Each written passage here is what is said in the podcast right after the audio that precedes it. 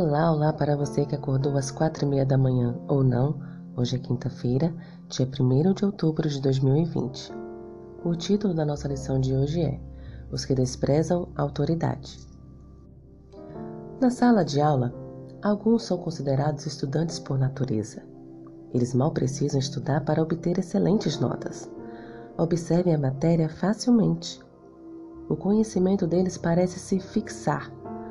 No entanto, em 2 Pedro, capítulo 1 e 2, vemos que nossa educação em Cristo é uma experiência de oportunidades iguais para aqueles que se dedicarem.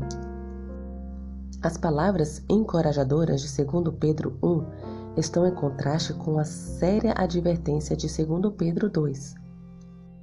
Mãos à Bíblia. Leia 2 Pedro, capítulo 2, versículos de 1 a 17. Quais palavras fortes e condenatórias foram apresentadas nesse texto. Ao mesmo tempo, em meio a essa severa advertência e a condenação, que grande esperança nos é prometida.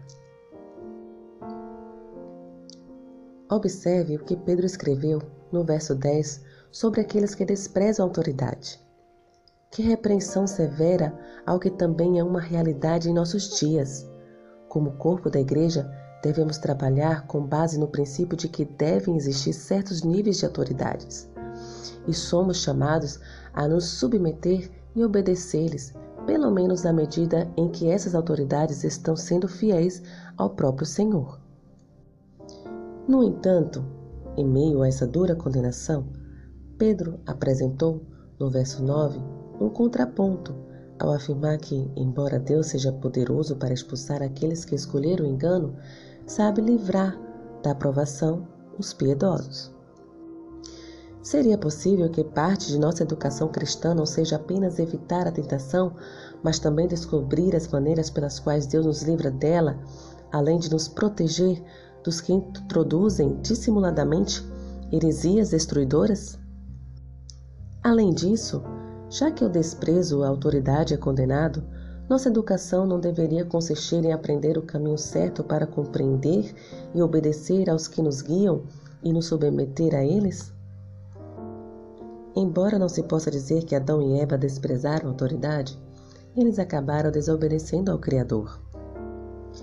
E o que tornou sua transgressão tão grave foi que eles a cometeram em resposta a uma flagrante contradição daquilo que a autoridade, o próprio Deus, lhes havia ordenado para seu próprio bem. Reflita na questão da autoridade, não apenas na igreja e na família, mas na vida em geral. Porque o exercício adequado da autoridade, bem como a submissão adequada a elas, são tão importantes. Que o Senhor te abençoe. Um bom dia.